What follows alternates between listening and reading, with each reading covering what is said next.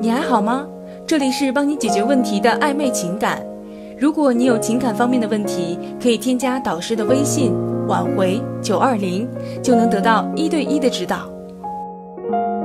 恋爱时的主动应该保持怎样的度？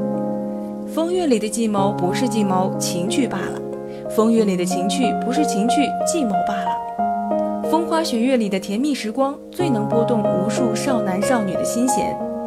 交往，尤其是恋爱初期，对方的一举一动都能让我们瞬间陷入悲伤或者欣喜。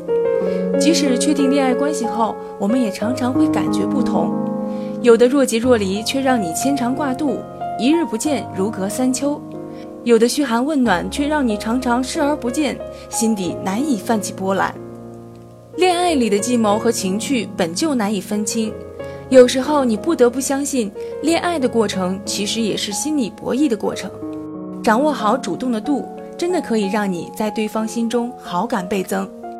小别胜新婚，这是无数婚后的夫妇总结出的一句名言。夫妻分开一段时间，倍加思念；再度相见，心中的爱，心中的话，那浓浓的感情得到宣泄，更胜过日日厮守。婚姻如此，恋爱也是如此。两个人从相识到相知相恋，更多的是一个相互包容的过程。每个人都有自己独特的成长历程，随之而来的是自己的生活习惯和脾气性格。而恋爱时，作为最亲密的人，过度的主动势必会对对方熟悉的习惯造成干扰或者破坏。当这个度超过包容的底线时，往往会造成对方的反感。这也是为什么好多闪婚一族离婚率高的原因。生活习惯和性格作风未达到一定的频率，在日常积累的矛盾多了，毁灭式的爆发在所难免。那么在恋爱中，我们究竟要保持怎样的度，才能让对方对我们充满好感到顶点，而又不会厌烦？这个因人而异，实在没有标准的答案，但却是有套路和技巧的。一要重视对方的反馈。要读懂对方的真实意思。举个身边的例子，一个男孩子在追一个女孩子，一开始相互都有好感。男孩饭后想约女孩出来散步，给女孩发微信：“吃完饭了吧，一块出去走走吧。”女孩回复：“饭后百步走挺好的，今天单位的工作好忙哦。”男孩说：“有多忙？正好散步的时候跟我说说，那我去你家楼下等你啦。”女孩说：“好吧。”看出问题了吗？男孩就是典型的不重视对方的反馈。女孩真实意思是不想去散步的，不好直接拒绝，就说白天忙。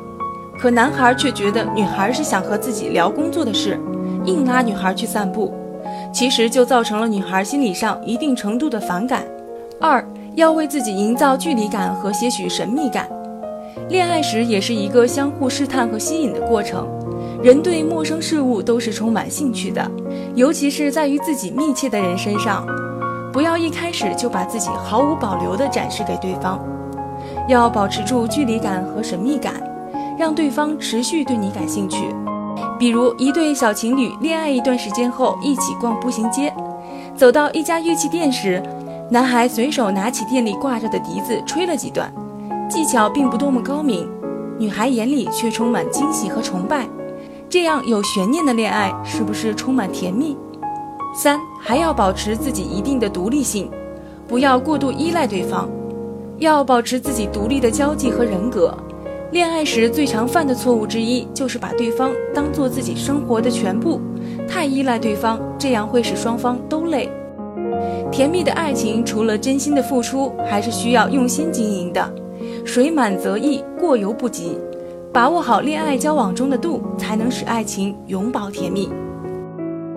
点击上方关注，就能收听更多恋爱和挽回的技巧。如果你有情感方面的问题，可以添加导师的微信：挽回九二零。